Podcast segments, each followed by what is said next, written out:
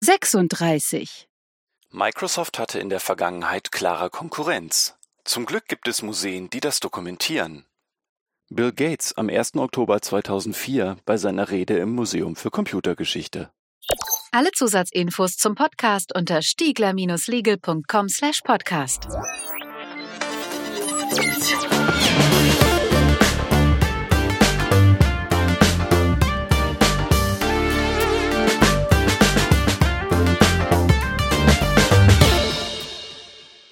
Legal Bits. Liebes Podcast-Diversum, es ist wieder soweit. LegalBits 36. Wir schreiben den 15. April 2021 und ich bin diesmal nicht im Studio und auch nicht, wie das ein paar Mal auch schon passiert ist in Berlin, sondern in Mainz und zwar beim Landesbeauftragten für Datenschutz und Informationsfreiheit. Herzlichen Dank, dass ich hier sein darf, Herr Professor Dr. Kugelmann. Willkommen im Podcast. Ja, vielen Dank, dass Sie vorbeigekommen sind, Herr Stiegler, und wir uns eines spannenden Themas gemeinsam annehmen dürfen. Ich vermute, das Thema wird in Ihrer Praxis auch relativ viel Raum einnehmen, oder? Das Thema brennt in der Tat auf den Nägeln, weil es ist natürlich ein Thema Schule, verbunden mit der Pandemiesituation, Schule zu Hause. Ja. Und das noch mit der Digitalisierung verbunden. Also da kommen viele Stränge zusammen Ja. und viele sind interessiert. Ihr habt schon, wenn ihr es nicht eh schon im Titel gesehen habt, jetzt auch mitbekommen, wir sprechen über Datenschutz beim Einsatz von Microsoft-Produkten, insbesondere Microsoft 365 und Teams an deutschen Schulen. Jetzt muss man vielleicht eine Sache direkt vorweg sagen. Herr Gugelmann, Sie sind ja jetzt Landesbeauftragter für Rheinland-Pfalz und wir reden jetzt über ganz Deutschland. Das hat natürlich ein paar Implikationen, darauf gucken wir auch noch. Also lieber Hörer, macht Herrn Professor Dr. Kugelmann bitte nicht verantwortlich für Dinge, die in anderen Bundesländern passieren. Wir gucken gleich noch drauf. Wobei man sagen muss, genau genommen reden wir an bestimmten Stellen eigentlich über ganz Europa. Ja. Ja. Weil das Datenschutzrecht ja zu weiten Teilen auch europäisch ist. Und eigentlich ist die Rechtslage natürlich in Slowenien oder Finnland auch nicht anders als in Deutschland. Aber klar, wenn es dann in den Kultusbereich Schule reingeht, da gibt's dann schon natürlich die Besonderheiten. Das merkt man ja an ganz vielen anderen Stellen auch aktuell, auch während der Pandemie, manchmal auch schmerzlich, ne, dass die Bundesländer zum Teil ihr eigenes Ding machen wollen, müssen, können. Und wir jetzt also in einem ganz merkwürdigen Spannungsverhältnis sind zwischen Landesrecht, Bundesrecht und jetzt durch die Datenschutzgrundverordnung natürlich auch Europarecht. Wann immer ich Gäste im Podcast habe, bitte ich Sie, einleiten, ein bisschen was über sich zu sagen, damit die HörerInnen Sie einschätzen können. Also was Ihr Hintergrund ist und welche Berührungspunkte Sie mit dem aktuellen Thema haben. Deshalb auch an Sie die Bitte, kurz was dazu zu sagen, was Ihr Hintergrund in diesem Fall als Jurist ist und welche Berührungspunkte Sie, also Ihre Behörde, mit Datenschutz an Schulen haben, äh, vor allen Dingen seit Beginn der Pandemie und vielleicht auch seit Geltung der Grundverordnung. Zu meiner Person, ich bin von Hause aus eigentlich Europarechtler, also Professor für öffentliches Recht, Europarecht, Polizeirecht, wurde dann hier zum Landesdatenschutzbeauftragten gewählt. Mein Vorgänger hatte einen absoluten prioritären Schwerpunkt im Bereich Schule. Deshalb ist das Land Rheinland-Pfalz, was den Datenschutz angeht, mit weit vorne dran. Wir haben ja die eigene Webseite Young Data, die wir gemeinsam mit allen anderen Datenschutzbehörden Deutschlands und auch äh, des Kantons Zürich betreiben. Young Data zielt genau auf junge Leute, auf Kinder, Jugendliche mit dem Versuch, das datenschutzkonform und auch interessant aufzubereiten. Die Seite soll jetzt erneuert werden, die ist optisch nicht mehr ganz auf dem neuesten Stand, aber wir machen hier in Mainz wesentliche Teile der Inhalte dazu. Also Schule und Medienbildung gerade auch, Medienkompetenzbildung für junge Leute. Großes Thema, das hier auch etabliert ist und das wir insoweit auch weiter betreiben. Wir haben eine ganze Reihe von Aktivitäten in der Hinsicht, die wir mit Medienkompetenz an der Schule, mit Medienscouts, was alles so geht. Das ist der positive Aspekt. Ja. Verlinken wir übrigens auch mal, Young Data. Und dann kam jetzt aber natürlich mit der Pandemie der Digitalisierung, ich sag mal Tornado, der über die Schulen hereinbrach. Und seitdem ist es so, dass in der Tat ganz viele Anfragen uns erreichen aus dem schulischen Bereich. Wie geht das? Was darf ich? Was geht? Was geht nicht? Also man kann wirklich sagen, wir hatten vorher schon viel im schulischen Bereich aktiv zu tun und viele Baustellen, aber jetzt wird's richtig heftig. Mhm. Wahrscheinlich auch aus allen Ecken, ne? Also wahrscheinlich von Lehrkräften genauso wie von Eltern, genauso wie von Betroffenen, also wahrscheinlich auch Minderjährigen, ne? Völlig richtig und zwar von beiden Seiten. Also zum einen haben wir die, die sagen, Mensch, das muss doch gehen, das hat doch bisher so gut geklappt. Und auf der anderen Seite haben die auf keinen Fall, was macht ihr da für einen Unsinn, warum Ja. greift ihr nicht durch? Ja? In der Tat sind wir da, ich will nicht sagen, zwischen allen Mühlsteinen, das wäre jetzt übertrieben, wir will gar nicht jammern, sondern sind da schon so weit zu sagen, dass man abwägen muss. Es gibt natürlich unterschiedliche Interessen, gerade im. Schulbereich. Natürlich. Wir haben auch Beschwerden. Von Eltern. Wir haben Beschwerden gegen gewisse Dinge, die sich in Schulen abspielen, digitalisierungsbezogen. Mhm. Auch das ist klar. Da müssen wir natürlich auch was machen.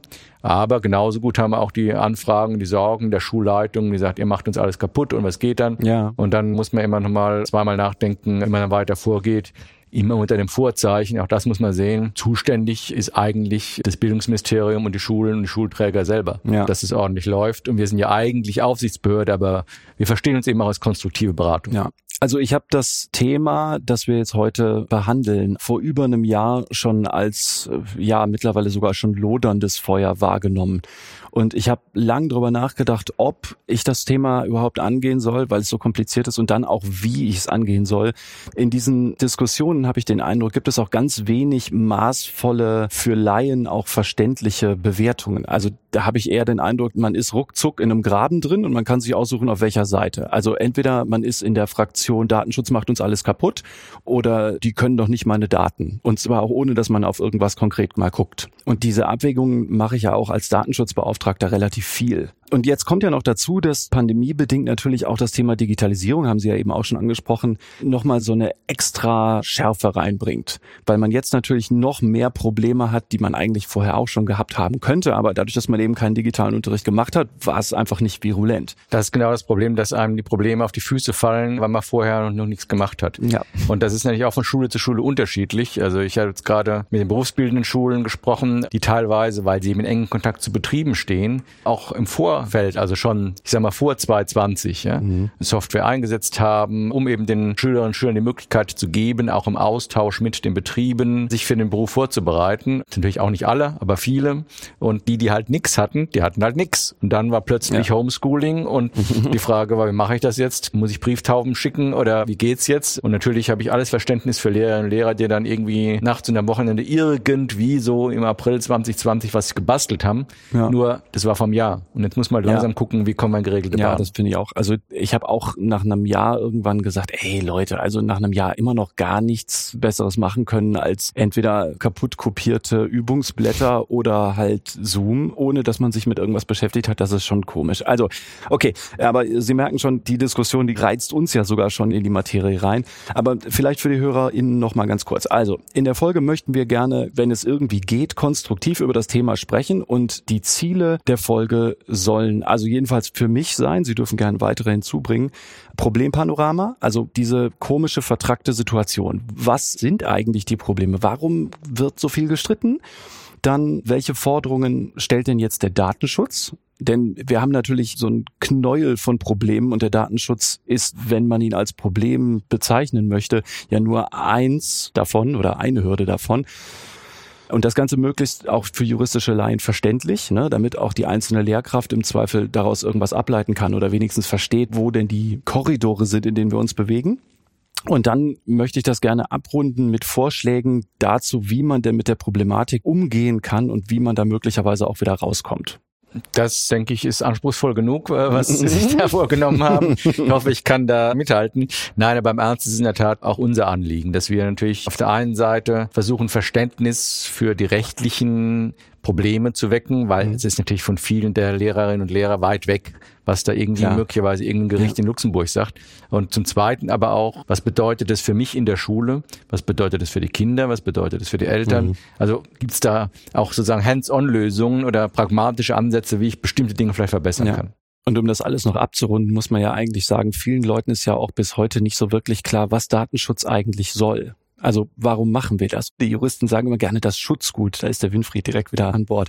Das führt natürlich auch dazu, dass Datenschutz mit seiner Richtung oder seinen Bemühungen bei vielen Leuten auf Unverständnis trifft, weil die auch schon nicht verstehen, wofür es eigentlich ist. Das ist, glaube ich, in der Tat schon ein Problem. Ein Kollege Fall, mit dem ich persönlich sehr gut auskomme, der ist ja mhm. uns Mainzer. Hat er erzählt, ja. Äh, hat leider seine irrigen Auffassungen immer noch nicht korrigiert, trotz mehrmaliger Zufuhr von Riesling. Aber in der Tat die Frage, was soll der Datenschutz? Und deshalb ist es in der Tat auch so. Also ich versuche auch immer einleitend, wenn ich solche Beiträge, Vorträge mache, nochmal deutlich zu machen, die Datenschützer wissen es, aber trotzdem, der Name ist verwirrend. Wir schützen keine Daten, wir schützen Menschen, nämlich die Grundrechte von Menschen, die Selbstbestimmung. Das heißt eben auch in der Schule, dass wir versuchen, die Kinder möglichst weitgehend dahingehend zu schützen, dass sie selber bestimmen können, was mit ihren Daten mhm. passiert. Und das ist eben nochmal eine andere Ausgangsposition, weil in der Schule sage ich Schulpflicht. Du musst also herkommen. Mhm. Du musst hier sozusagen den Laden akzeptieren, wie er ist. Ja. Das heißt, dann hat die Schulverwaltung, die Schule natürlich eine gewisse Pflicht, es auch so zu gestalten, dass das Ding rund läuft und möglichst viel der Selbstbestimmung für die Kinder übrig bleibt. Wenn man das sich mal vergegenwärtigt, dann hat man schon ein bisschen mehr Verständnis, als wenn man sagt, ich habe da so ein abgehobenes, abstraktes Ding. Ja. Gut, dann lassen Sie uns jetzt eintauchen in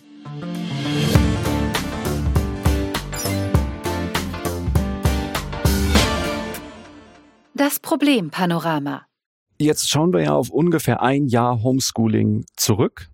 Und ich beneide niemanden darum, dass er jetzt da für Lösungen sorgen muss, weil das tatsächlich vertrackt ist. Ich würde jetzt in dieser Folge gerne, auch wenn das natürlich Pandemie getrieben und initiiert ist, alles infektiologische und vieles technische ausklammern, weil ich glaube, das können wir beide nicht so gut bewerten, wie das viele andere können. Wie gehen Sie denn generell an das Thema Homeschooling dran? Oder also was ist die Ausgangsposition für Sie als Behörde? Als Datenschutzaufsichtsbehörde sind wir natürlich erstmal für den Datenschutz da, klar. Aber man muss nicht auch sehen, meine Mitarbeiterinnen und Mitarbeiter sind ja auch Eltern. Also die wissen auch schon, wovon sie reden und worüber sie was bewerten, wenn sie diese Dinge bewerten. Homeschooling heißt ja im Prinzip Fernunterricht. Also ich nutze digitale Instrumente, um Kinder zu unterrichten. Und die Probleme, die es da wirklich gibt, die kennen viele meiner Kollegen und Kolleginnen aus mhm. eigener Anschauung. Okay. Inklusive so Zankereien, also wie das so ein Elternteil aus so einer Klasse dann eine Beschwerde einreicht und dann Buhmann ist oder so? Bei einem in der Kita war das wohl so, mhm. dass da Eltern sich da wirklich aufgestellt haben und äh, gegengehalten. Die anderen haben ja so nichts zurückgemeldet, das weiß ich nicht. Also kann sein, okay. aber kann auch nicht sein. Mhm. Ja. Ich würde auch noch gerne, um jetzt auch noch einen schmackhaften Einstieg zu haben, mit einem Horrorszenario einsteigen. Ich weiß nicht, ob Sie es mitbekommen haben. Auf rbb24.de war im November eine Meldung dazu, wie das komplett in die Hose gehen kann. Also so lese ich das auf jeden Fall. Der Titel des Artikels war Datenschutz bei Lernsoftware. Grundschule in Lichtenberg stellt digitalen Unterricht Unterricht vorerst ein. Also Zuständigkeit die LDI in Berlin und es sollte Online-Unterricht gemacht werden. Dafür hatte man eine App Lernraum Berlin vorgesehen. Die LDI hatte aber die Anwendung dieser App nicht empfohlen. So stand das da im Artikel. Und es passt auch nach meiner Erfahrung ganz gut zu der Linie der Bewertungen, die da aus der Ecke manchmal kommen. Die Schule hatte dann nach einer anderen Lösung gesucht und hatte unter anderem Padlet. Ich weiß nicht, ob Sie das kennen. Das haben ja zum Beispiel auch Freunde schon als App genannt, die sie gerne benutzen. Und Sie ahnen es, Microsoft Teams gesucht oder gefunden, wollte das einsetzen, aber da natürlich auch Microsoft Teams, ich glaube, da lüften wir kein Geheimnis, natürlich auch nicht empfohlen worden war, hatte die Schule, interessanter Move, darüber können wir gleich auch noch reden, alle Eltern um Einwilligungen zur Nutzung gebeten. Und es kam natürlich, wie es kommen musste. Mindestens ein Elternteil hat sich beschwert und schaltete die Datenschutzbeauftragte ein. Dann bekam die Grundschule eine Verwarnung wegen, Zitat, datenschutzwidriger Nutzung der Software. Die Datenschutzbeauftragte empfahl damals Big Blue Button. Eine Lösung, die ich auch ganz gut finde und auch selber einsetze. Aber dafür hatte die Schule wohl keine Ressourcen oder aus irgendeinem Grund wurde es eben nicht eingesetzt.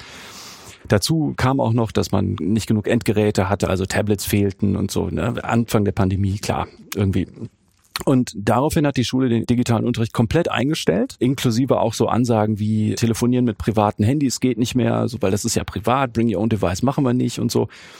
Ja, und dann hat die Schule gesagt, ja, müssen wir abwarten, geht jetzt nicht. Kennen Sie die Geschichte? Ich kenne die Geschichte nicht, nein. Okay. Aber wenn Sie die hören, was denken Sie sich? Was geht Ihnen durch den Kopf? Also ich glaube, wenn das so läuft, dann ist wirklich alles schiefgegangen, was schiefgehen kann. Also Punkt eins, ich kann natürlich jetzt nicht den Einzelfall bewerten, aber ich weiß, dass die Kooperation zwischen der Berliner Kollegin und der Berliner Senatsverwaltung nicht immer ganz komplikationslos ist, gerade was die Bildungsverwaltung angeht. Das heißt also, wenn man da schon mal möglicherweise Schwierigkeiten hat, Dinge zu klären, ist die Rahmenbedingung schon mal schwierig. Mhm. Was aber letztlich nie so passieren sollte, ist, dass dann die Schulen drunter leiden, in dem Sinne, dass sie den Betrieb einstellen. Man muss immer gucken, dass man dann doch auch eine halbwegs konstruktive Lösung findet. Ähm, ich denke, es wird sich hier auch drum bemüht worden sein, weiß ich nicht, kenne den Fall ja nicht. Ja, so genau kenne ich ihn auch nicht. Aber in der Tat, da ist es richtig übel gelaufen. Schon damals, als die Datenschutzgrundverordnung wirksam wurde, im Mai 2018, hatten wir auch äh, Grundschulen in Mainz, die gesagt haben, so, wenn das jetzt alles Wirklichkeit wird, dann stellen wir den Betrieb ein und so und wir gar nicht verstanden haben, warum. Ja, weil äh, alle Lösungen lagen auf dem Tisch. Also manchmal liegt es auch an der Willigkeit der Beteiligten von allen Seiten. Ich weiß nicht, ob Sie das Hashtag X-Files GDPR auf Twitter verfolgen oder überhaupt kennen, aber es hat in der Zeit, das kann ich auch sagen aus der Beratungspraxis, super viele Fälle gegeben, in denen Leute einfach nicht mehr wussten, was sie machen sollen. Ne? Fotos von Kindern, Gruppenfotos und so, ja, ja, so Balken. Und so. Also man kann das natürlich auch immer so ein bisschen auf eine Ahnungslosigkeit oder Unwissenheit oder Panikmache schieben, aber ich kann sagen, auch in der Zeit gab es hitzige Diskussionen, auch unter Datenschutzkolleginnen auf Twitter, die jedenfalls juristische Laien nicht ohne weiteres hätten nachvollziehen können oder sagen können, ja, das ist Quatsch oder das ist gut. Ne? Also das ist genau der Punkt und das ist, glaube ich, auch eines unserer Ziele ja heute, dass mhm. man gewisse Handlungssicherheit insoweit herstellt. Man sagt also, was geht, was geht gar nicht. Äh, mhm. Und zwar so, dass die Leute ja. sich auch wirklich verständlich dran halten können. Äh, ja, unterstreiche ich voll. Ich tue alles, was ich kann, um damit zu machen ich glaube, ohne dass wir jetzt in jeden Bereich komplett da reintauchen, kann man sagen, also dass es um das Thema, über das wir heute sprechen, so viel Streit gibt, hat eine Vielzahl von Gründen. Das geht von mir aus los bei Datenschutzanforderungen. Das geht über Beschaffungsproblematik. Ne? Gerade in diesem Fall in Berlin-Brandenburg war ja klar, da fehlt es an Tablets, also die Hardware, die Software, die, das muss ja alles beschafft werden. Und zu einem großen Teil geben ja die Kultusminister vor, was zu benutzen ist, sodass die einzelne Schule oder insbesondere die einzelne Lehrkraft ja gar keine Wahl hat. Dann kommt natürlich dazu, dass oft die Fähigkeiten, mit diesen Lösungen umzugehen, ja auch nicht besteht. Oder also woher? Ne? Natürlich hätte man sich 20 Jahre lang dafür schon interessieren und das nutzen können, aber die Leute, die das nicht getan haben, die können es halt heute einfach nicht. Und dann kommt ja noch dazu, dass man dann ja auch noch einen Schritt weitergehen muss und sagen, wie nutzen wir denn jetzt eine völlig andere Art von Werkzeug, um effektiven Unterricht zu machen? Das ist ja noch mal was ganz anderes, als zu wissen, wo die Buttons sind, auf die man draufklicken muss. Ne? Ja, also bis zu mangelnder Ausstattung der Schülerinnen, der Lehrkräfte, Unübersichtlichkeit der zur Verfügung stehenden Lösungen, Unübersichtlichkeit auch nur verschiedener Lizenzmodelle bei einzelnen Anbietern. Wir gucken jetzt gleich bei Microsoft da nochmal drauf. Also, dass Eltern, dass Lehrkräfte, dass auch SchulleiterInnen genervt sind, finde ich total gut nachvollziehbar. Ich finde das auch nachvollziehbar. Man muss halt sehen, es gibt halt sehr, sehr unterschiedliche Schulen und sehr, sehr unterschiedliche Schulträger. Also wir haben ja im Kreis, Kreis Mainz-Bingen, die haben gerade, was ich, 16.000 iPads angeschafft, um alle Kinder auszurüsten. Manchmal auch eine Finanzfrage natürlich. Klar kommt Geld vom Land oder über den Digitalpakt, aber das ist alles etwas zögerlich. Es gibt halt auch Schulen, die haben dann zwei, drei, vier hoch engagierte Lehrerinnen, Lehrer, die mhm. sich da auskennen und dann irgendwie was Tolles stemmen. Und es gibt andere, die haben das halt nicht. Und gerade bei solchen Fällen, wie wir sie hier zum Beispiel haben, da fragt man sich immer ja, aber wenn das die Schule in Lichtenberg betrifft, dann müsste es die Schule in Kreuzberg in Neukölln doch genauso betreffen. Wie machen die es denn? Mhm. Ja? Und das war auch damals 2018, als jetzt hier irgendwelche gesagt haben, ja, das geht jetzt gar nicht mehr. Ja, warum soll es bei euch drei Grundschulen geht's nicht, aber bei den drei Grundschulen nebenan geht's? Das kann ja wohl nicht wahr sein. An wem liegt das denn jetzt? Woran ja? liegt's, genau. Also, mhm. ähm, und das liegt ja manchmal in der Tat auch, wie gesagt, an der Bereitschaft, sich da auf Dinge einzulassen und auch äh, auf der Bereitschaft, sich zu informieren. Wohl wissen, das ist natürlich auch alles ein gewisser Zusatzaufwand. Aber den hat man halt vielleicht lange zu wenig betrieben. Mhm. Und jetzt muss man halt dran. Okay, gut. Dann schauen wir mal darauf, was denn jetzt eigentlich Microsoft so an Softwareangebot mitbringt, weil ich glaube, das ist wichtig, um zu verstehen, wie man da so eine Lösung für sich raussuchen kann. Es gibt eben nicht nur Microsoft oder nicht Microsoft, sondern allein von Microsoft gibt es ja eine Vielzahl von Lösungen, die zum Teil auch denselben, ja, wie soll man sagen, Gesamtnamen haben, also zum Beispiel Windows oder Office oder 365 die dann sich aber gerne auch mal in verschiedene entweder Software-Umfangsmodelle oder Lizenzmodelle zerfasern dann kommt dazu, dass Microsoft natürlich über die Zeit auch Produkte aufgekauft hat und manche Sachen auch eingebracht hat in irgendwas, also so wie zum Beispiel Links in Skype eingebracht wurde oder jetzt bestimmte Skype-Funktionalitäten, wenn ich das richtig mitbekommen habe, auch in Teams eingeflossen sind. Also man merkt so, die Software ist immer so ein bisschen im Fluss und Microsoft baut da so sein Produktportfolio raus. Und wenn man jetzt von Office 365 spricht, spricht man also streng genommen eigentlich von einer anderen Lösung als Microsoft 365. Wir haben da mal einen Link mitgebracht der zeigt, wie sich das alles unterscheidet. Und als wäre das nicht schon kompliziert genug, also irgendwie klar, Word und Excel und Outlook, das ist irgendwie überall drin, aber da kommen eben noch so eine ganze Reihe von Dienste dazu, die das alles abrunden. Und um das alles noch komplizierter zu machen, sind auch nicht mal die Datenschutzrahmenbedingungen einer Software immer gleich, sondern variieren auch zum Teil abhängig vom Lizenzmodell. Also ein sogenanntes Office 365 E1 enthält zum Beispiel nicht die Anwendungen Word, Excel, PowerPoint, OneNote und Access, obwohl man das ja bei dem Namen eigentlich vermuten müsste, sondern dafür gibt es dann Office 365 E3 oder E5 oder auch ein sogenanntes Microsoft 365 Apps oder Enterprise. Und da steht dann auch plötzlich kein Buchstabe mehr dran. Also Vielleicht äh, aus meiner Sicht zwei Anmerkungen. Erste Anmerkung, das ist auch für uns eine gewisse Schwierigkeit. Deshalb, weil in dem Moment, in dem wir irgendwas prüfen wollen, ist es schon nicht mehr aktuell oder gerade umgestellt oder gerade in einer neuen Version aktuell, mhm. sodass wir natürlich nicht immer nur sagen können, wir haben eine bestimmte Version gerade mal geprüft. Das ist auch manchmal eine Schwierigkeit, wenn wir sagen, oh, da läuft was falsch, weil uns dann der Anbieter sagt, ja, aber gerade gestern haben wir doch tatsächlich ja. das niegelnagelneue Update und alle eure Probleme sind gelöst.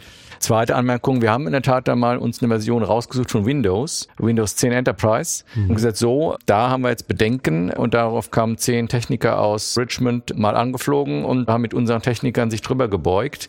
Das heißt, die deutschen Datenschützer sind ja zusammengeschlossen in der Datenschutzkonferenz, mhm. alle deutschen Behörden. Und unsere Techniker haben das mit denen mal durchgemacht. Da gibt's jetzt also eine gemeinsame Lösung. Wir sagen, diese Version von Windows 10 Enterprise ist aus unserer Sicht in der Konfiguration mhm einwandfrei. Ja. Aber es betrifft halt natürlich nur diese, weil die nächste können wir schon nicht mehr beurteilen. Da müssten wir wieder ein paar Wochen mit den Technikern von Microsoft verhandeln. Ich weiß auch nicht, ob das möglicherweise Firmenpolitik ist, es möglichst verwirrend zu gestalten. Wir haben manchmal das Problem der Transparenz, insbesondere bei Nutzungsbedingungen. Mhm. Also wenn da bei Nutzungsbedingungen steht, lesen Sie es in Ruhe durch, voraussichtlich Lesedauer 7,5 Stunden.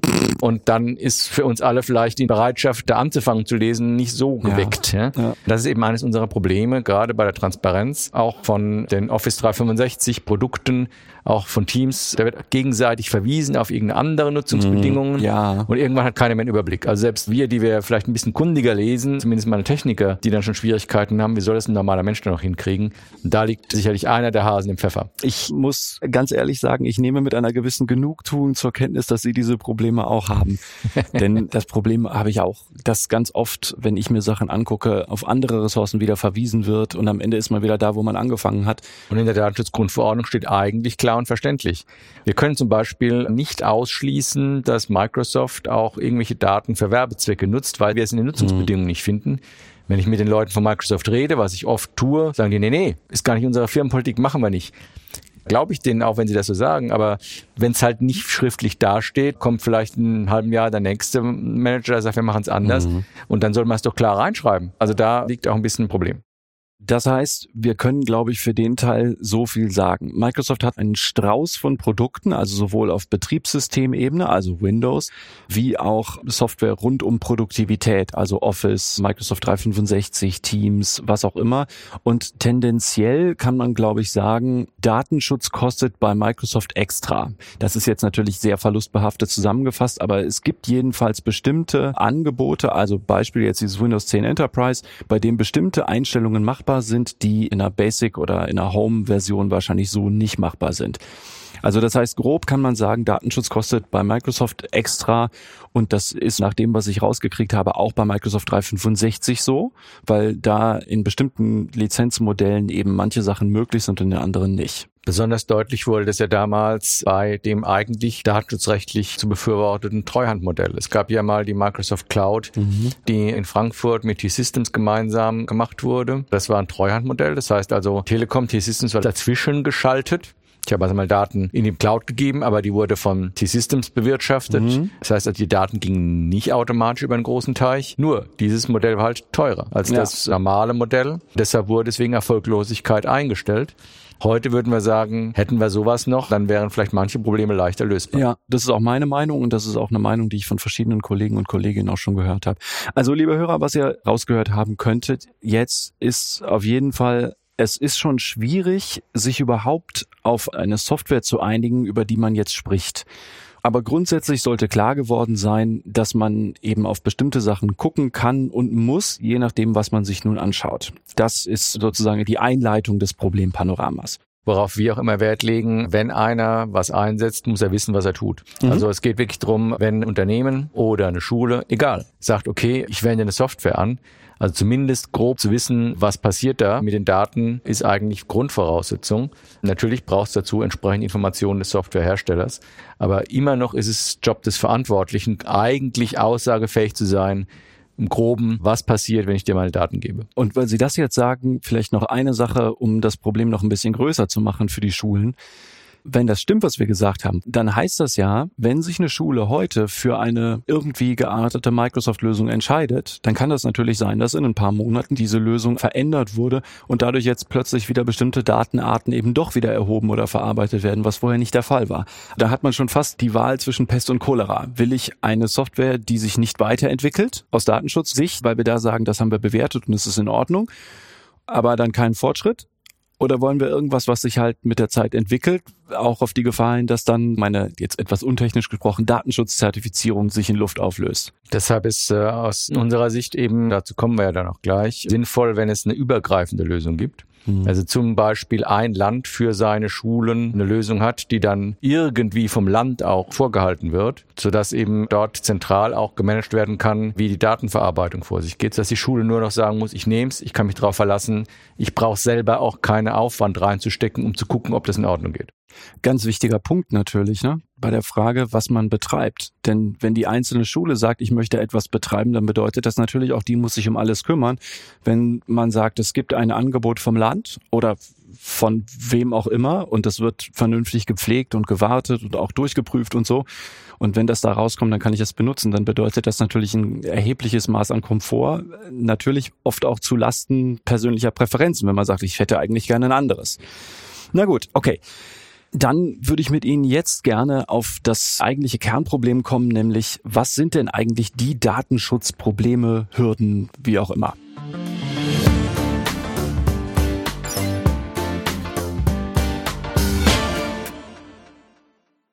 Dann machen wir so kurz es geht, aber so ausführlich wie es eben nötig ist, um es zu verstehen, mal eine datenschutzrechtliche Einordnung. Also wenn wir jetzt über Lösungen im Schulsektor sprechen, was sind denn so die Datenschutzvorschriften, die wir beachten müssen? Bei schulrechtlichen Vorschriften muss man sagen, es gibt auch zum Beispiel in Rheinland-Pfalz in der Schulordnung eine Regelung, dass Daten von Schülerinnen und Schülern nicht zu Werbezwecken missbraucht werden dürfen. Das heißt, also, da muss man zum Beispiel gucken, macht das meine Software? Mhm. Datenschutzrechtlich ist in der Tat so, grundsätzlich gilt natürlich die Datenschutzgrundverordnung, natürlich übergreifend. Und die Landesgesetze machen gerade für öffentliche Stellen nochmal die eine oder andere Zusatzanforderung. Meistens gibt's aber auch konkret für die Schulen im Schulgesetz irgendwie eine Regelung, mhm. in neueren Schulgesetzen, gerade um digitale Instrumente einzusetzen. Das will heißen, es ist durchaus auch rechtlich ein komplexeres Zusammenspiel und die Schulen müssen sich überlegen, wie sie damit umgehen. Jetzt gehe ich mal davon aus, dass an vielen Schulen eigentlich niemand so richtig Bescheid weiß um das ganze rechtliche Zusammenspiel. Was würden Sie denn vor allen Dingen Lehrkräften, die sich jetzt einfach Sorgen machen um den Einsatz bestimmter Lösungen, was gibt es für Angebote, die Lehrkräfte nutzen können, wenn die sagen, ich wüsste gerne in folgender Situation, was ich tun muss? Kann ich das einsetzen? Wie kann ich das einsetzen? So ganz grob. Ganz wichtiger Punkt. Also erstmal gibt es natürlich schulische Datenschutzbeauftragte. In Rheinland-Pfalz etwa auch für eine Reihe von kleinen Grundschulen einen gemeinsam, die Ansprechpartner sind. Das Bildungsministerium des jeweiligen Landes muss natürlich auch Informationen weitergeben. In unserem Fall tut's das auch. Die sind teilweise dann auch mit uns abgestimmt, wo wir Hilfe geben können. Wir selber haben auf unserer Website FAQs speziell für Schulen, speziell für Lehrerinnen und Lehrer. Die erweitern wir auch immer angesichts der Anfragen oder Wünsche, die auf uns zukommen. Und in Rheinland-Pfalz ist es auch noch so, dass das Pädagogische Landesinstitut, also die auch für die Lehrerfortbildung zuständig sind, mit uns gemeinsam Webinare macht. Auch die machen auch selber eigene Dinge. Das heißt also, es wäre aus meiner Sicht für die Schulen immer hilfreich, wenn man dort ein, zwei, drei, vier, fünf Kolleginnen und Kollegen fände im Schulbereich, die sich da mal kundig machen und auf diese Art und Weise dann auch als Multiplikatoren innerhalb der Schule dienen können, sei es über die schulischen Datenschutzbeauftragten, sei es einfach über informierte, interessierte Leute, die für auch sonst dem Thema näher stehen und das auch erklären können, mhm. weil gerade das, was wir versuchen über die Weiterbildung der Lehrerinnen und Lehrer, die noch intensiviert werden soll mit der Digitalisierung, was wir versuchen über unsere Website, ist ja gerade für Leute, die jetzt nicht den ganzen Tag nur Datenschutz, Datensicherheit ja. machen, sondern es mal so zu erklären, dass sie es verstehen und sie fragen dann ja auch nach den pragmatischen Lösungen vor Ort ja. und die versuchen wir dann auch zu liefern. Okay. Mir sind natürlich, als ich mich ein bisschen damit beschäftigt habe, aufgefallen, dass es so ein paar Unterschiede gibt. Also zum Beispiel, dass sie grundsätzlich, also mit so ein paar Ausnahmen zum Beispiel gegenüber öffentlichen Stellen gar keine Bußgelder verhängen dürfen. Das ist bundesweit so. Der Bundesgesetzgeber und alle Landesgesetzgeber haben sich einheitlich dafür entschieden, mhm. dass in Deutschland Bußgelder gegenüber öffentlichen Stellen, also Schulen, nicht zulässig sind. Mit dem Argument, da würde es von der linken in die rechte Tasche reingewirtschaftet. Ah, okay, das ist okay, ja. ja weil es ist ja Landeshaushalt. Das andere ist allerdings die anderen Maßnahmen, also dass wir gewisse Anordnungen treffen können oder mhm. Verwarnungen mhm. nach dem Motto, hast das falsch gemacht, gelbe Karte, tu es nie wieder. Ja. Das geht auch gegenüber staatlichen Stellen. Mhm. Aber wenn wir gerade bei Maßnahmen sind, Natürlich, wenn jetzt ein Elternteil etwa sich über einen aus seiner Sicht rechtswidrigen Zustand der Schule aufregt, gibt es die Möglichkeit der Beschwerde beim Landesbeauftragten, natürlich. Aber natürlich, die können auch klagen. Es gibt auch den schlichten Rechtsweg zur Durchsetzung des Datenschutzrechts mit einem eigenen Schmerzensgeldanspruch sogar. Ja sodass theoretisch natürlich auch da Möglichkeiten bestehen. Wie ertragreich oder erfolgreich die sind, weiß ich nicht, aber mhm. nur um deutlich zu machen, der normale Rechtsweg besteht natürlich ja. auch jenseits dessen, dass man sich beim Landesbeauftragten beschwert. Ja, also den Zweig würde ich in dieser Folge eigentlich gerne ausklammern, weil sich da auch in der letzten Zeit recht viel getan hat und das wäre nochmal so ein Komplex, der recht viel Raum einnehmen okay. würde und auch eigentlich den Fokus wegnehmen. Aber ja, das stimmt natürlich. Also theoretisch kann man auch einfach vom Zivilgericht dann auf Ersatz von Schaden klagen. Aber dann schauen wir doch mal darauf, wer ist denn bei dem Einsatz von einer digitalen Unterrichtslösung wofür verantwortlich?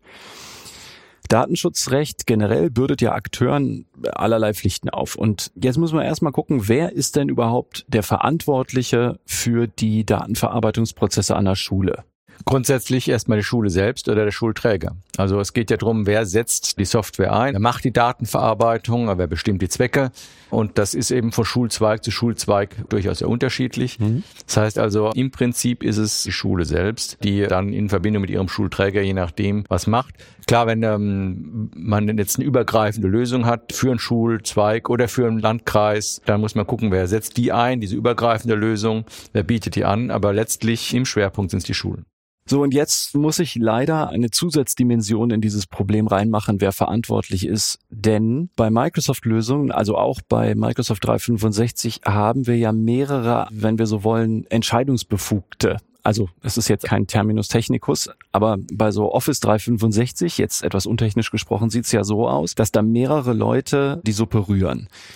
Normalerweise ist das so, wenn man eine Lösung bei einem Anbieter einsetzen möchte, die mit einer Cloud einhergeht, also wie jetzt zum Beispiel MS Teams oder MS 365, dann schließt man klassisch in vielen Fällen, ich glaube sogar in manchen Fällen, wo es eigentlich gar nicht richtig wäre juristisch, aber wird in vielen Fällen eine sogenannte Auftragsverarbeitungsvereinbarung, eine AVV geschlossen. Also eine Vereinbarung, wo jetzt in unserem Fall die Schule sagt, ich möchte gerne, dass du Microsoft diese Lösung, Cloud, Plattform und so weiter für mich betreibst. Und ganz wichtig bei dieser Auftragsverarbeitung ist, dass die Schule das Sagen hat, was der Anbieter oder die Anbieterin zu tun hat oder auch zu lassen hat oder wann die Daten zu löschen sind und so. Also das heißt, die Schule erteilt die Weisung und die Auftragsverarbeiterin tut das dann. Und das wird ja spätestens dann schwierig, wenn eine Microsoft sagt, ja, also ich möchte aber schon gern wissen, welche Nutzer denn wo draufklicken. Einfach damit ich weiß, wohin ich das Ding entwickeln soll. Also ist diese Funktion völlig irrelevant, will das keiner sehen oder, ne? Bei Office 365, jetzt etwas untechnisch gesprochen, sieht's ja so aus, dass da mehrere Leute die Suppe rühren. Wir haben einerseits die Stammdaten der Nutzer, also Name, E-Mail-Adresse, Postwort, was auch immer, also was immer so an Informationen erforderlich ist, um die Nutzer zu identifizieren.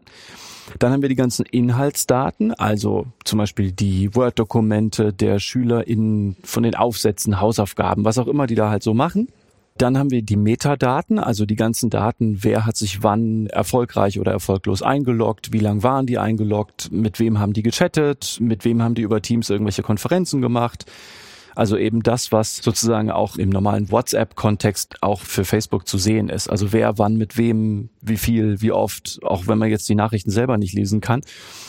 Und dann gibt es ja noch so eine Abteilung von Daten, die ich jetzt hier die Telemetriedaten nennen will, weil die einfach oft so genannt werden, für die ja die Schule eigentlich gar keine richtige Verwendung hat. Die Schule sagt ja nur, ich möchte eine Lösung haben, die funktioniert für Homeschooling. Und Microsoft sagt, hm, also ihr könnt ja die Lösung schon einsetzen, aber so ein bisschen möchte ich natürlich schon wissen, wie viele Leute denn da auf den Button klicken oder auf den Button, denn wir wollen ja gucken, wie wir unsere Entwicklerressourcen allozieren sollen, denn wir wollen natürlich gucken, wie wird's genutzt und wie wird der Teil genutzt und der und wo soll das hingehen. Das heißt, ein Teil der Datenverarbeitung läuft aber ja im originären Interesse von Microsoft, weil die ja ihre Produkte zielführend weiterentwickeln wollen. Wie gehen Sie damit um? Oder welche Rolle spielt das in Ihrer Praxis? Also diese Rechtsfrage hat bisher keine große Rolle gespielt. Okay. Der Punkt eins ist, Microsoft in seinen Nutzungsbedingungen unterscheidet ja auch zwischen Kundendaten, Diagnosedaten. Nur äh, da ist manchmal auch nicht ganz klar, was die worunter mhm. fassen. Ja. Das heißt, das ist dann schon mal die Schwierigkeit, insoweit eine Abgrenzung hinzukriegen.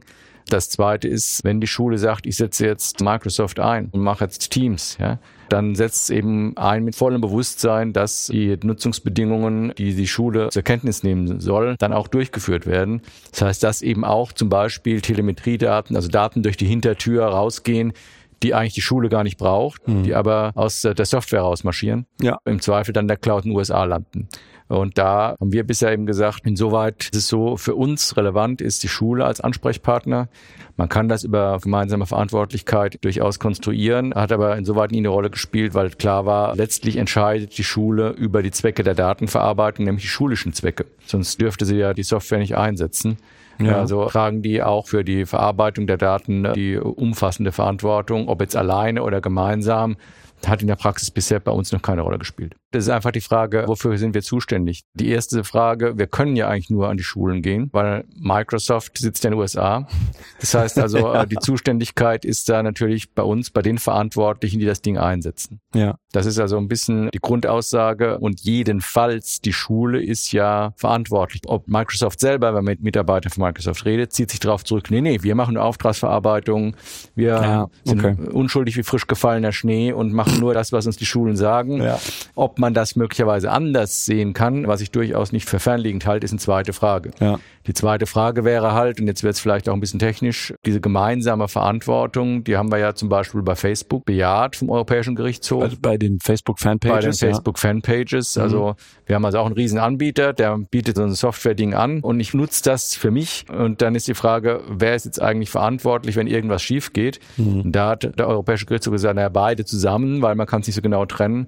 Da könnte man durchaus überlegen, ob das hier auch der Fall ist. Ja. Aber für uns ist jedenfalls wichtig, im Unterschied zu dem Facebook-Fall. Da war die Frage, Facebook ist jedenfalls verantwortlich. Sind es auch noch die Nutzer, für die wir zuständig sind? Mhm. Und hier ist es so, für Nutzer sind wir jedenfalls zuständig. Ist es auch noch Microsoft? Mhm. Mag sein, aber ist jetzt erstmal nicht primär relevant. Okay, ja. Also um das Problem mit Facebook vielleicht ganz kurz nochmal einzusortieren für alle HörerInnen, die das nicht auf dem Schirm haben. Bei Facebook ist vor Jahren ein EuGH-Urteil ergangen, das dazu Stellung genommen hat, wer denn jetzt datenschutzrechtlich verantwortlich ist bei Facebook-Fanpages. Und zwar deshalb, weil man in so einem Fall, wenn so ein Unternehmen zum Beispiel eine Facebook-Seite hat, ja immer sagen kann, das ist der andere. Also der Facebook-Seitenbetreiber sagt dann, pff, ich weiß doch nicht, was Microsoft mit den Daten macht. Und Facebook sagt dann, pff, woher soll ich denn wissen, was die Unternehmen da mit den Daten machen? Und um dieser merkwürdigen war ich nicht Diskussion aus dem Weg zu gehen, sieht die Datenschutzgrundverordnung in Artikel 26 die sogenannte gemeinsame Verantwortlichkeit vor. Rechtlich bedeutet das eigentlich, dass man ein paar Informationen dazu geben muss und einen Vertrag unter den Parteien, um genau dieses diffuse Verantwortungsverhältnis aufzulösen. Im Kern geht es eben darum, dass der Betroffene nicht hinten runterfällt. Ja. Dass man nicht sagen kann, okay, ich habe jetzt irgendwas genutzt, ist was schiefgegangen, wo beschwere ich mich? Und dann alle sagen, nö, ich war nicht schuld. Ja? Mhm. Und dann ist eben die Lösung der Grundverordnung, also wenn äh, keiner so richtig, dann eben alle gemeinsam. Ja. ja. Da müssen die sich halt drüber Gedanken machen, aber nicht der einzelne Nutzer, der für alles nichts kann. Ja. Aber das heißt, auch bei Ihnen wird bisher immer noch vorrangig mit der Auftragsverarbeitung gearbeitet. Die gemeinsame Verantwortlichkeit spielt hier noch keine Rolle. Okay, ja, spannend.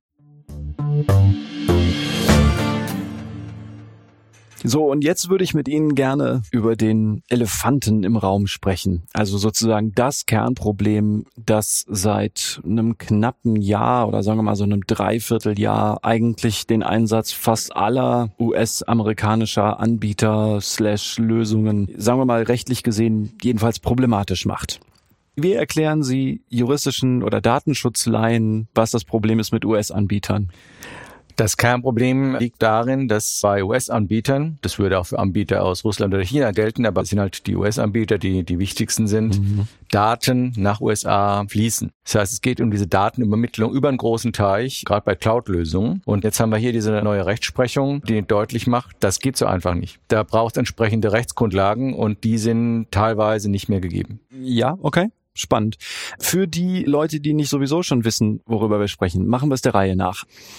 Die Datenschutzgrundverordnung, die ja hier auch anwendbar ist, sagt, wenn Daten außerhalb des europäischen Wirtschaftsraumes verarbeitet werden sollen, dann brauchen wir dafür eine besondere datenschutzrechtliche Garantie, wenn man so will. Also es muss sichergestellt sein, dass die Daten, wenn sie den europäischen Wirtschaftsraum verlassen, außerhalb mindestens genauso gut geschützt sein müssen wie innerhalb. Etwas salopp gesagt, die Datenschutzgrundverordnung stellt ein gewisses Mindestmaß an Datenschutz auf, das auch außerhalb des europäischen Wirtschaftsraumes gegeben sein muss, denn sonst wäre ja klar, was alle machen würden, wenn sie der Datenschutzgrundverordnung entgehen wollten. Sie würden sagen, ich stelle mir den Server einfach außerhalb des europäischen Wirtschaftsraumes hin. Dann würden die sagen, das wird doch da verarbeitet, DSGVO, du kannst mich mal. Und dafür gibt es im Artikel 44 folgende der Grundverordnung ein paar Möglichkeiten. Ich mache das jetzt nur im Überblick, weil das für uns jetzt hier gar nicht so spannend ist, aber man muss ein paar Sachen trotzdem gehört haben, weil man das sonst nicht einsortieren kann. Und vielleicht könnten Sie zu den einzelnen Punkten ganz kurz sagen, welche Rolle das bei Ihnen spielt oder wie Sie das sehen. Also die erste Möglichkeit ist ein sogenannter Angemessenheitsbeschluss. Wie sieht das aus? Wie läuft das? Das ist natürlich die eleganteste Lösung, ein bisschen aufwendig. Die Europäische Kommission prüft das dann. Zum Beispiel letztens bei Japan sind die Prüfungen mhm. positiv ausgegangen. Mhm. Also es ist nicht identisch mit Europa, muss es auch nicht, aber es ist ungefähr angemessen. Also es gibt einen Mindeststandard, wie dort mit Daten umgegangen wird.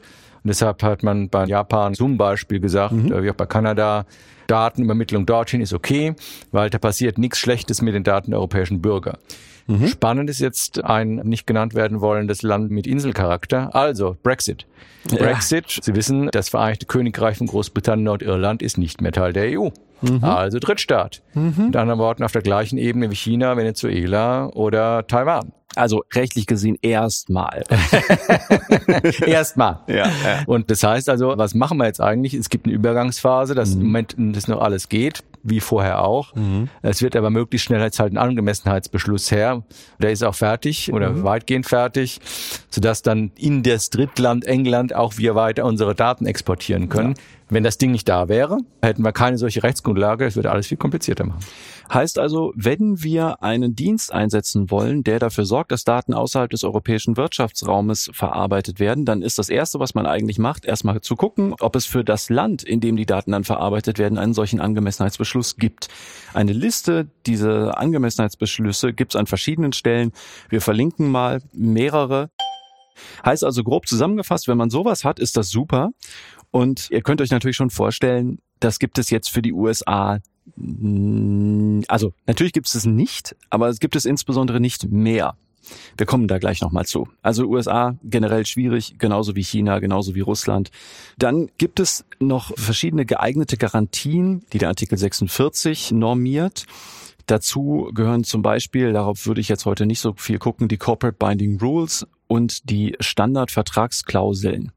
Das wird gleich nochmal eine Rolle spielen. Die würde ich gerne nochmal einen kleinen Moment zurückstellen, weil wir da gleich auf diese EuGH-Rechtsprechung gucken. Und dann würde mich auch nochmal interessieren, welche Rolle spielen so genehmigte Verhaltensregeln nach Artikel 40. Das ist auch noch eine Möglichkeit, die man machen kann.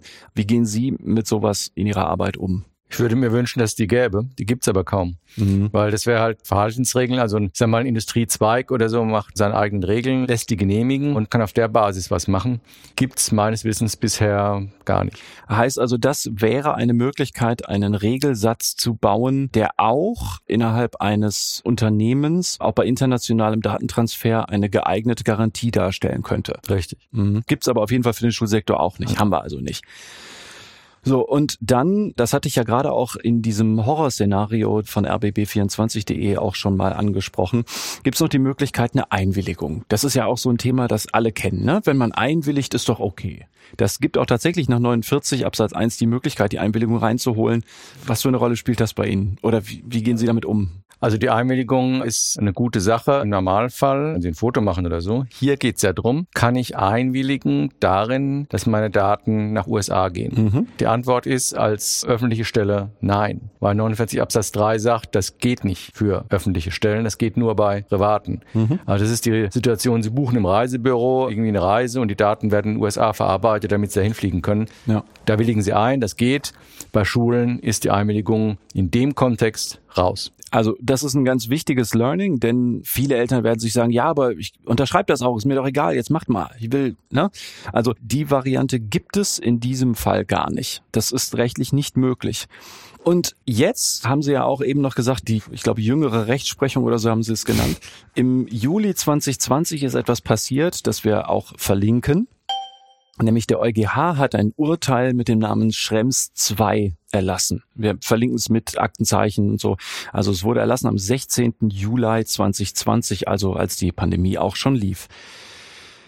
Was hat der EuGH denn da jetzt überhaupt geurteilt? Im Kern ging es in der Tat um die Datenübermittlung nach USA. Da gab es ein allgemeines Abkommen namens Privacy Shield zwischen der Europäischen Union und den Vereinigten Staaten von Amerika, mhm. das eben Grundlage für solche Datenübermittlungen sein sollte. Und auf Klage von Herrn Schrems in verschiedenen Abzweigungen hat dann der EuGH letztlich darüber zu entscheiden gehabt und gesagt, wir gucken uns das Ding an, das taugt gar nichts, das ist nichtig, gilt nicht mehr. Das mhm. heißt, jede Datenübermittlung, die darauf beruht, ist ab sofort rechtswidrig. Das heißt, wir müssen was anderes mhm. suchen. Ja. Und hat eben nach Alternativen gesucht, beziehungsweise eine wesentliche genannt, diese Standardvertragsklausel. Jetzt vielleicht für diejenigen, die das noch nicht so wissen. Maximilian Schrems ist ein österreichischer Jurist, der zum ersten Mal für Furore sorgte, als er noch in seiner Studienzeit bei Facebook mal seine personenbezogenen Daten herausgefordert hat. Und die Legende, die bei mir angespült wurde, ist, dass er einen Schuhkarton voller Papier zugesendet bekam kam. Und ohne da jetzt zu viel Rechtshistorie zu machen, der internationale Datentransfer zwischen der EU und den USA ist seit vielen Jahren immer wieder Gegenstand von Diskussionen und Streits gewesen. Und es gab bis vor einigen Jahren das sogenannte Safe Harbor Abkommen, ein Regelsatz, dem sich Unternehmen oder Körperschaften unterwerfen konnten. Und die EU-Kommission hat gesagt, okay, also wenn ihr euch unter diesen Regelsatz unterwerft, dann ist die Datenverarbeitung, also dieser Datenaustausch zwischen der EU und den USA zulässig. Und Max Schrems, ich fasse sehr verlustbehaftet zusammen, sagt, das ist alles Makulatur und das zeige ich euch auch. Ich gehe bis vor den EuGH und lasse den das urteilen. Und das ist genau so passiert. Ich glaube im Jahr 20 15 kam das Schrems 1 Urteil, also damals nur Schrems Urteil genannt. Damals hat der EuGH auch gesagt, alles klar, Safe Harbor reicht nicht, weg damit. Und innerhalb weniger Monate, ich meine, es waren drei oder vier oder so, hatte man den sogenannten EU-US Privacy Shield aus dem Boden gestampft und gesagt, okay, also das ist jetzt unser neues Regelwerk und die EU-Kommission erließ passend dazu auch einen Angemessenheitsbeschluss für die USA unter der Voraussetzung, dass man sich diesem Regelsatz unterwirft. Und dann ist Max Schrems da wieder aufgetreten und gesagt, also das ist doch auch nicht viel besser als vorher, weil die ganzen Geheimdienste ja die ganzen Daten abgreifen und so. Dann gehe ich nochmal vor den EuGH. Das hat er erneut getan, nachdem er, glaube ich, niemand anderen gefunden hatte, der es mal macht. Aus dieser Geschichte kann man ja auch zwei Lehren ziehen. Erste Lehre, wir haben ein erstes Abkommen, das der EuGH für nichtig erklärt. Dann machen die EU und USA ein zweites Abkommen, das der EuGH auch für nichtig erklärt. Mhm. Also ähm, im Moment verhandeln die EU und die USA über ein drittes Abkommen. Ja. Aber das sollte bitte so aussehen, dass der EuGH es nicht wieder vernichtig erklärt. Ja. Also mit anderen Worten, die Sache ist kompliziert und zwar aus zwei Gründen. Die USA haben folgende Situation. In der Tat, aufgrund amerikanischen Rechts können die amerikanischen Sicherheitsdienste, also NSA, FBI, wie sie alle heißen, auf Daten, die in USA liegen, zugreifen. Ja. Das ist mit anderen Worten was, was man als Microsoft, als Amazon nicht steuern kann, aber es ist so. Ja. Und der zweite entscheidende Punkt, jenseits dessen, dass damit unsere Daten praktisch in amerikanischen Sicherheitsbehörden offen stehen, kann man sagen, na gut, aber sind die Deutschen oder Französischen so viel besser? Der zweite ist, es gibt keinen Rechtsschutz. Es gibt in den USA keinen Rechtsschutz für Unionsbürger. Das ja. heißt also, ich kann nicht vom amerikanischen Gericht ziehen und sagen, halt mal, äh, was ist denn jetzt passiert? Die, was ich böse NSA hat irgendwas mit meinen Daten gemacht oder haben die sich abgesogen? Dieses Recht haben nur US-Bürger, nicht Bürger der Europäischen Union. Und deshalb sagt der EuGH, also wenn es weiter so läuft, äh, ich kann nicht sagen, irgendwie geht's und hinterher aber das nicht kontrollieren können. Deshalb Nichtigkeit. Und das ist jetzt ganz, ganz wichtig, weil das eigentlich der Kern der Problematik ist mit allen US-Anbietern, eigentlich allen internationalen Anbietern, aber insbesondere den US-Anbietern, denn fast alles, was heute so im großen Stil benutzt wird, kommt ja aus den USA. Also der Kern des Problems ist, wenn wir eine Microsoft-Lösung einsetzen und selbst wenn Microsoft sagt, das wird alles nur in der EU gespeichert, also bei der Treuhandlösung mit der Telekom vorher war das tatsächlich kontrollierbar, aber jetzt ist es nicht kontrollierbar. Selbst wenn Microsoft Daten von EU-Bürgern, also zum Beispiel den Schülern aus einer eurer Klassen, auf, sagen wir mal, nur deutschen Servern speichert und eine US-amerikanische Behörde kommt, die eine Befugnis hat, wie CIA, NSA, FBI, aber auch, ich glaube auch die ganzen Strafverfolgungsbehörden gehören darunter. Also ich kann das jetzt nicht abschließend bewerten, denn ich bin ja kein US-Anwalt dann muss Microsoft diese Sachen rausgeben, diese Daten.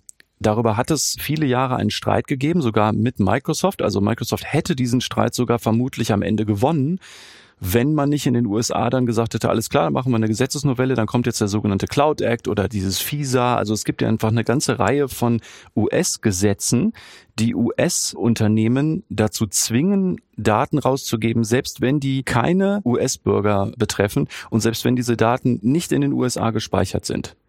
Und das hat der EuGH jetzt in diesem Schrems 2 Urteil gesagt, ist problematisch, denn wenn jetzt in unserem Fall die Schüler irgendetwas in diese Microsoft Cloud reinspeichern, sagen wir einen Aufsatz, in dem sie USA-kritisch sind oder zum Beispiel ein Attest darüber, dass sie eine Lernstörung oder eine Aufmerksamkeitsdefizitstörung haben oder dass ihre Eltern aus irgendwelchen Ländern stammen, die ein ehemaliger US-Präsident als Scheißlöcher bezeichnet hat.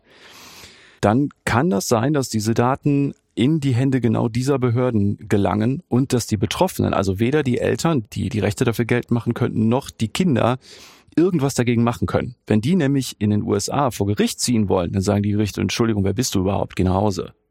Also die können halt nichts machen. Das ist das Kernproblem von US-Anbietern. Das ist kein Problem und das ist immer ein bisschen schwierig, weil natürlich so eine EuGH-Entscheidung ist ja doch dann relativ abstrakt und sehr juristisch und manche fragen dann ja gut, aber was soll mir passieren? Wir haben viele solche Zuschriften. Ja. ja. Was interessiert die Lateinarbeit aus der 9a irgendwie die NSA oder warum sollte die Klassenarbeit in der 12b den FBI interessieren? Aber das ist ein bisschen zu eindimensional gedacht. Ich versuche immer zu verdeutlichen, wir reden hier von Algorithmen. Das heißt also, die Daten, welche es auch sind, welche auch aufgefangen werden können, werden ja mit anderen zusammengeführt und dann eben zu Profilen mhm. gemacht. Da können wir uns gar nicht vorstellen, mit wie vielen Daten man wie viel machen kann. Und dann kann es eben in der Tat sein, dass ich mich als Au pair bewerbe und es dann heißt, nee, du kriegst aber keine Einreisegenehmigung. Ich vielleicht auch gar nicht erfahre, warum. Das mögen natürlich seltene Szenarien sein, aber das Problem ist ja, wir erfahren sie auch nicht. Wir wissen ja nicht, warum dann möglicherweise irgendwas so entschieden wird. Und deshalb wäre den Anfängen schon gar nicht speichern. Ja, jetzt mal ganz unabhängig von dem aktuellen Thema. Was sagen Sie denn Leuten, die sagen, ich habe doch nichts zu verbergen? Denn das ist ja so eins der dämlichsten Argumente gegen Datenschutz, aber das ist super schwierig in meiner Erfahrung, Leuten klarzumachen, dass es ein dämliches Argument ist. Was sagen Sie Leuten, die sagen, wieso, ich habe doch nichts zu verbergen? Erstens ist das schon die falsche Frage. Die Frage muss ja sein, was geht euch das an? Also nicht, was habe ich zu verbergen oder nicht, das ist ja meine Entscheidung, okay. sondern warum wollen die das wissen? Microsoft will es ja wissen aus geschäftlichen Gründen, die NSA will es wissen aus Sicherheitsgründen, nur sollen die das wirklich wissen können. Dann zweitens ist es natürlich eben auch meine Entscheidung, was ich verberge und was nicht. Und ob ich will, dass jemand meine Religionszugehörigkeit oder meine Parteizugehörigkeit weiß, das möchte ich entscheiden und eben nicht durch Algorithmen basierte Lösungen, die aus irgendwelchen Informationen, die harmlos sind, dann was zusammensetzen. Ich bringe mir das Beispiel von Walmart und der Schwangeren. Sie kennen das, also diese Geschichte, wo dann Vater sich beschwert hat bei Walmart, weil Walmart seiner Tochter Werbung für Schwangerschaftsprodukte zugesendet hat. Und er sagt, Moment mal, halt mal, meine Tochter ist nicht schwanger. Was macht ihr für einen Unsinn? Was für eine Beleidigung und überhaupt? Mhm. Der Clou ist, sie war schwanger. Wusste der Vater natürlich nicht. Gut, gewisse Dinge erfahren Väter als letzter. Das mag ja sein, aber warum wusste Walmart das? Weil eben die Frau gewisse Dinge bestellt hat aus dem Pflegebereich, die gar nichts mhm. mit Schwangerschaft zu tun haben. Und der Algorithmus setzt das so zusammen, schließt daraus, aha, die ist schwanger. Das heißt, ist nicht dieses eindimensionale, ich habe jetzt was Negatives in meiner Hausarbeit über die USA gesagt, also darf ich nicht einreisen, sondern aus den Informationen, die gewonnen werden, werden neue Informationen zusammengesetzt, die möglicherweise zu meinem Nachteil gereichen können. Und da muss man halt möglichst frühzeitig aufpassen. Also es ist nicht nur eine dogmatische Geschichte, also dieses so, ich möchte einfach eine andere Perspektive haben, sondern viele Verwendungen von Daten kennen wir heute einfach auch nicht. Das Thema Datenschutz und das Thema, wer weiß was über mich und wer kann was aus welchen Informationen über mich erfahren, was ich vielleicht zum Teil selber noch gar nicht weiß, ist natürlich so abstrakt, dass man das vielen Leuten schlecht anschaulich machen kann. Ich weiß nicht, ob Sie diese Erkenntnis mitbekommen haben, dass Leute so eine KI über so Millionen von Instagram-Fotos haben laufen lassen und diese KI dann rausgekriegt hat, dass so eine Handvoll Leute so eine super seltene Erbkrankheit hatten und man das an den Gesichtszügen sehen konnte und die Leute das selber noch gar nicht wussten und man dann testweise mal hingegangen ist und gesagt hat, hier möchtest du das vielleicht mal testen lassen. Und es stellte sich raus, ja, das stimmt. Also man kann aus Daten halt eine ganze Menge ableiten oder als Konsequenzen auch ziehen, je nachdem, in was für eine Richtung man fahren möchte. Und es geht jetzt gerade beim Datenschutz an Schulen darum, dass man gerade Minderjährigen, die ja auch noch in so einem Unterordnungsverhältnis sind, die ja keine echte Wahl haben, das vielleicht im Zweifel auch noch gar nicht absehen können, dass man denen eben nicht irgendwelche Türen zuschlägt, einfach wegen einer Lateinarbeit, die an sich ungefährlich aussieht und wo man sagt, macht euch doch nicht so einen Kopf, die aber im Zweifel doch eine Relevanz haben kann für irgendwas. Also weil zum Beispiel die Schülerin später in die USA auswandern möchte oder was auch immer. Ich bin ja auch Leiter der Taskforce KI der deutschen Datenschutzaufsichtsbehörden und gerade diese KI-Thematik spielt natürlich enorm rein, weil es wird ja alles immer schneller, immer mehr. Und vielleicht, um das gleich auch deutlich zu sagen, das muss ja nicht alles schlecht sein. Also es ist jetzt hier keine Technikfeindlichkeit, die aus diesen Aussagen spricht, sondern es ist nur das Bemühen, Technik menschengerecht anzuwenden. Und das ist eben gerade in Schulen, im schulischen Zusammenhang auch von großer Bedeutung. Klar, wir wollen diese Digitalisierung, ich will die auch. Wir wollen, dass es vernünftig gemacht wird, das will ich auch. Aber vernünftig heißt eben auch, bisschen in die Zukunft schauend und nicht auf den kurzfristigen Erfolg, dass ich jetzt gerade mal schnell einen einfachen Unterricht und guten Unterricht mache, sondern das ist auch wichtig, aber auch zu gucken, hat das langfristige Konsequenzen? Ja. Und wie gehe ich mit den Daten um der äh, Schülerinnen und Schüler, die übrigens ja besonders geschützt sind, auch rechtlich, das steht auch irgendwo in der Grundverordnung, ja.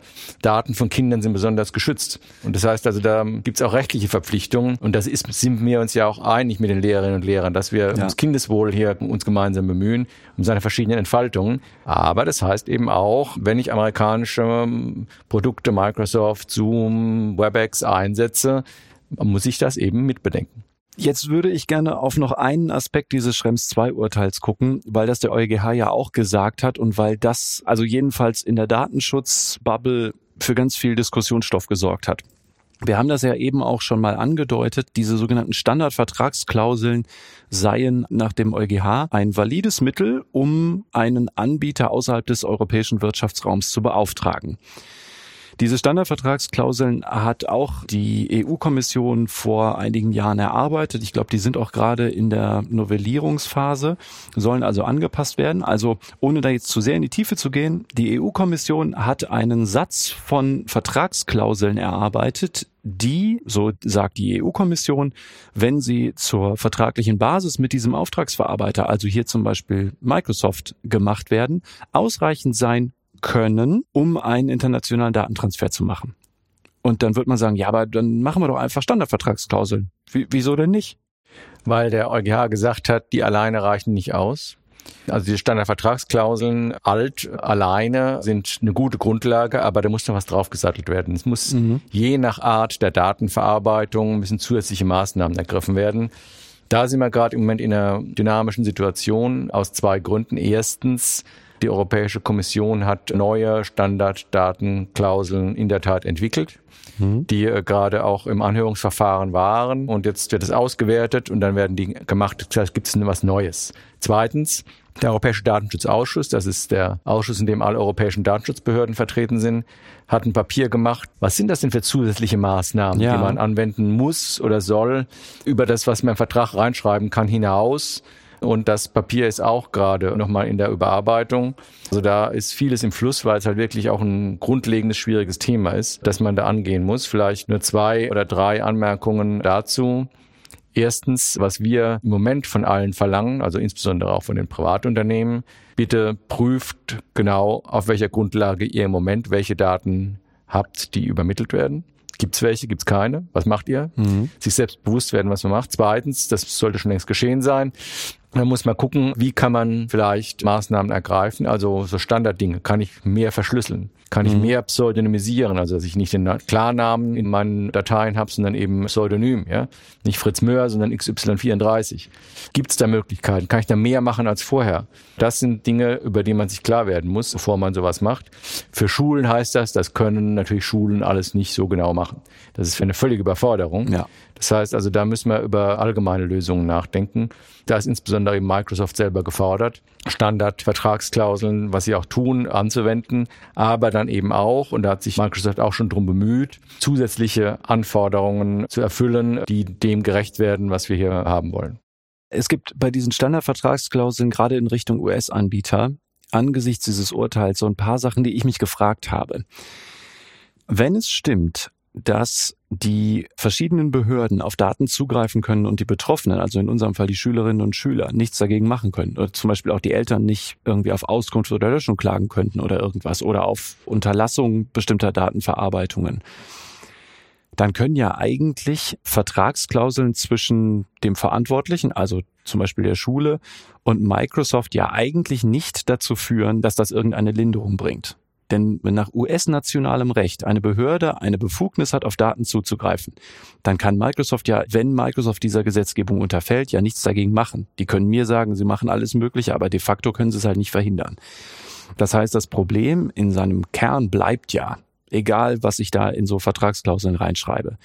Jetzt habe ich aber weil ich das Papier natürlich kannte, aber weil Sie das in der Vorbereitung natürlich auch gesagt haben, mir dieses Papier des Europäischen Datenschutzausschusses mal angeguckt und das mal abgeklopft auf die verschiedenen Szenarien. Da stehen ja so Szenarien drin, die nicht in Ordnung sind und Szenarien, die in Ordnung sind. Und ich habe alles durchgeguckt, um zu schauen, wenn ich der Verantwortliche wäre in so einer Schule, ob ich irgendeine Variante fände, die für mich funktionieren würde. Und ich bin echt auf Ihre Einschätzung gespannt. Ich bin auf kein Szenario gestoßen, bei dem der Komfort, den ich von so einer Microsoft-Lösung haben möchte und die Datenschutzanforderungen des EuGH aus dem Schrems 2 Urteil irgendwie in einen vernünftigen, gesunden Einklang zu bringen wären. Entschuldigung, das war eine lange Aussage. Jetzt die Frage dazu. Kurze Antwort, so ist es. Okay. also äh, erstens in der Tat, natürlich kann man nicht durch vertragliche Vereinbarungen das nationale US-Recht aushebeln. Das geht einfach nicht. Das heißt, man muss sich da was anderes einfallen lassen, insbesondere anhand von technischen Lösungen. Also Treuhänderlösungen, Insellösungen, Abschottungslösungen, weil in der Tat in dem Moment, in dem man drankommt, wird es schwierig. Microsoft selber hat ja versucht, die haben ja sich bereit erklärt, sie würden in jedem Falle dann selbst klagen gegen eine derartige Order einer amerikanischen Sicherheitsbehörde. Das ist schon mal nett und freundlich, auch mhm. gut gemeint, aber natürlich bei geheimdienstlichen Maßnahmen, von denen keiner was erfahren darf, haben die natürlich auch eine Verschwiegenheitsverpflichtung. Also es löst das Problem nicht ganz. Ja. Und das Zweite ist in der Tat, es hat keine Patentlösung. Die Standardvertragsklauseln Plus, und die Frage ist, was ist das Plus, können je nach Einzelfall natürlich verbessert werden. Aber jetzt konkret für unsere Problematik äh, ist es echt schwierig, eine Lösung zu finden, zusätzlichen Lösungen. Wir kommen vielleicht auch noch drauf, was man bei Office oder sowas machen kann. Da gibt es sicherlich ein paar pragmatische mhm. Vorschläge, aber so eine Patentlösung, wo man sagt, okay, die drei Module schalte ich noch zu und dann ist alles gut. Die hat im Moment keine. Hat im Moment keiner. Mhm. Also das deckt sich auch mit dem, was ich so mitkriege. Aber bei mir muss man halt dazu sagen, mein Horizont ist natürlich sehr beschränkt, weil ich in meiner anwaltlichen oder Datenschutzbeauftragten Arbeit natürlich jetzt nicht die großen Gesprächsrunden mitbekomme. Aber ich habe mich lang gefragt, wie das gehen soll und ich habe keine vernünftige Lösung gefunden. Jetzt werden wir natürlich gucken, was sie denn machen, wenn, also sie können dann natürlich nicht sagen, jo, ich habe da jetzt keine Lösung, denn sie müssen ja irgendeine Lösung finden oder sie müssen ja den Verantwortlichen irgendeine Art von ja, Verhaltenskorridor geben, in dem die sich bewegen sollen. Gucken wir aber gleich nochmal. Aber die Datenschutzkonferenz hat ja, wenn ich das richtig mitbekommen habe, auch im Dezember 2020, ich glaube in der MMR, also in der äh, Zeitschrift für Datenschutz, war im Dezember 2020 zu lesen, momentan ist kein datenschutzgerechter Einsatz von Office 365 möglich. Also wenn das stimmt, dann werden Ihre KollegInnen ja auch sich da ja einig sein, dass im Moment keiner so richtig eine Lösung hat, ne?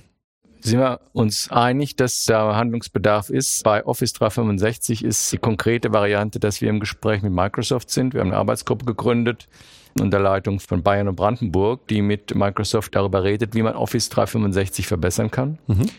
Also wir haben es ja, wie gesagt, bei Windows haben wir es ja hingekriegt, bei Windows 10. Da mhm. haben wir ja selbes Modell, dann eine Konfiguration rausgekriegt, die wir okay finden. Und das wäre jetzt auch das Ziel bei Office 365. Mhm. Und solange diese Gespräche laufen, werden wir jetzt, äh, kann ich zumindest für Rheinland Pfalz sagen, jetzt keine energischen aufsichtlichen Maßnahmen gegen die Anwendung von Office 365 einlegen. Also man kann weiter Word und Excel verwenden. Manche Schulen haben ja Angst, sie dürfen kein PowerPoint, kein Excel mehr machen. Soweit äh, sind wir noch nicht. Ja, wir haben Bedenken. Es gibt auch ein erstes Papier, wo wirklich datenschutzmäßige Probleme sind, auch über das, was wir gerade besprochen haben, hinaus, also über Datenübermittlung nach USA hinaus. Aber wie gesagt, da ist jetzt dieser Gesprächsfaden äh, aufgenommen. Microsoft ist, wie gesagt, an der Stelle durchaus gesprächsbereit weil die ansonsten natürlich auch ein Problem haben mit ihrer Markt, ihrer Marktauftritt, ja. ist ja auch logisch. Klar. Deshalb sind an der Stelle konkret jetzt die Zeichen erstmal auf Abwarten. Mhm. Okay. Ich habe eine Frage, die wahrscheinlich jetzt eher die Datenschutzjuristen interessiert, aber äh, ja, weiß ich nicht. Angenommen, Deutschland wäre ein Drittland also ein Gedankenspiel. Wir haben keine deutsche Schule, sondern wir haben irgendeine andere europäische Schule und Deutschland wäre Drittland, weil Dexit und so. Also wir tun jetzt also manchen MitbürgerInnen am rechten Ufer einen Gefallen und tun Deutschland mal aus der EU raus. Wenn das so wäre, hätte Deutschland ein der DSGVO angemessenes Datenschutzniveau nach dem Schrems II Urteil da die Datenschutzgrundverordnung durchaus zu wesentlichen Teilen auch auf dem alten BDSG sich anlehnt und darauf fußt, glaube ich schon, dass man bei Deutschland das sagen könnte. Ist ein bisschen schwer zu sagen, nachdem wir so lange Jahre um den Datenschutz gekämpft haben, ob jetzt alle Einzelheiten da stimmen, aber ich würde sagen, ja, mhm. weil wir Rechtsschutz auch für ausländische Bürgerinnen und Bürger haben. Das heißt, wir haben es gerade nicht ausgeschlossen. Mhm. Also eines sozusagen der Kernpunkte, die wir bei den USA bemängeln.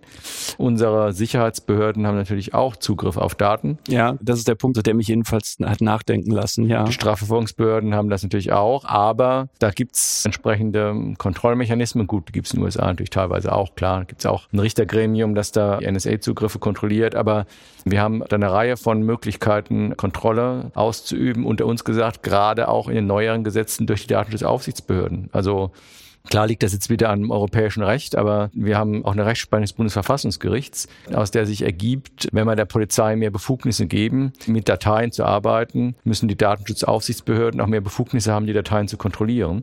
Das heißt also auch verfassungsrechtlich sind wir auf der sicheren Seite. Und deshalb glaube ich unterm Strich, wir sind ein sicheres Drittland. Mhm. Okay.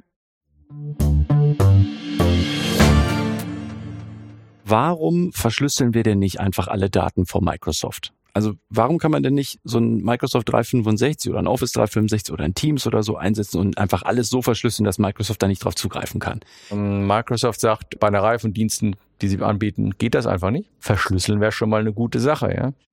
Ich habe das auch deshalb gefragt, weil Verschlüsselung ja eine der Varianten ist, die der Europäische Datenschutzausschuss bei seinem Paper zum Thema, wie kann man mit US-Anbietern umgehen, was für Maßnahmen kann man ergreifen, um den Datenschutz auch im Ausland sicherzustellen, und ohne dass ich da jetzt wirklich ein Experte wäre, kann ich, glaube ich, so viel sagen. Bei Verschlüsselung muss man, glaube ich, immer zuerst mal schauen, von was für einer Verschlüsselung reden wir denn da?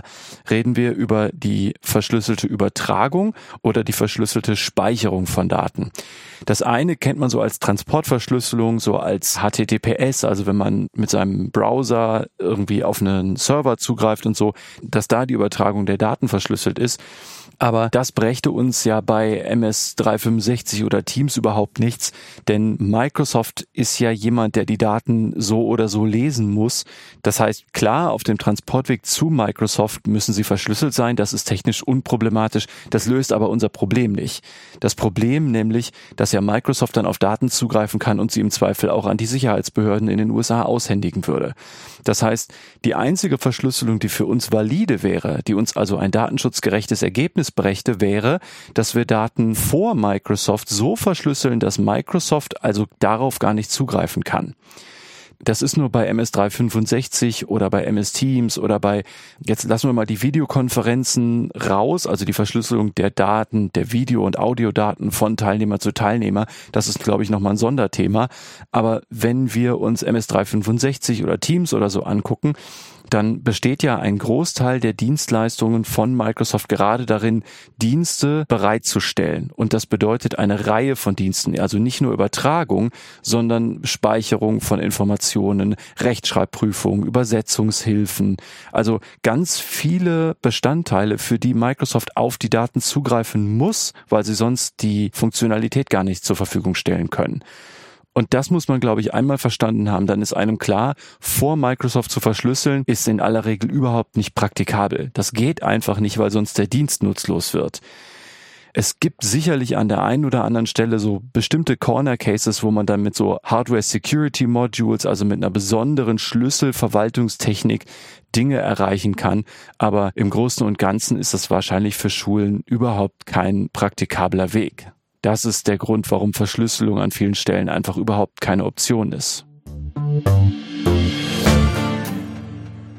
Und dann, ich hoffe, ich steche da nicht in ein Wespennest, habe ich noch eine Frage, einfach weil es mich persönlich total interessiert. Ihre Behörde hatte zu Anfang des Jahres, ich glaube im Februar 2021, ein PDF veröffentlicht zum Einsatz von US-Produkten an Schulen. Und das ist nach einer Weile, ich glaube nach ein paar Tagen wieder verschwunden. Was hat es damit auf sich? Also da war genau eigentlich unser Ziel, diese Verständlichkeit mal herzustellen. Also wir wollten ein bisschen juristisch simpel, plastisch, mhm. welche Gründe können denn gegen den Einsatz sprechen, weil uns immer wieder gesagt wurde, ja, äh, was soll denn passieren? Mhm. Und da haben wir auch ein paar Beispiele genannt. Und eines der Beispiele war wohl inhaltlich unzutreffend, da man eine Referenz zitiert, bei der nicht angegeben wurde, dass die Referenz schon, also bei Netzpolitik.org, aber der Artikel, glaube ich, mhm. dass die Referenz schon falsch war. Das hat uns Microsoft so gesagt, gut, und was inhaltlich falsch ist, konnte man nicht im Netz lassen. Okay. Dann haben wir es wieder runtergenommen. Aber sag mal so, es war insoweit auch ganz interessant, weil eigentlich die Zielrichtung war ja in der Tat Schülerinnen und Schüler, Eltern. Ne?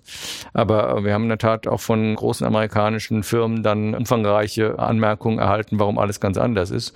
Und so sicherlich auch unseren Horizont erweitern können. Okay, super. Vielen Dank.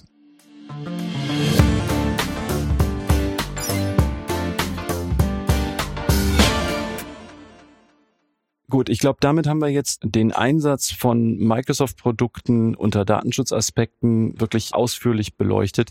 Ich würde gern mit Ihnen nochmal darauf schauen, wie eine Alternativlösung dazu aussehen kann.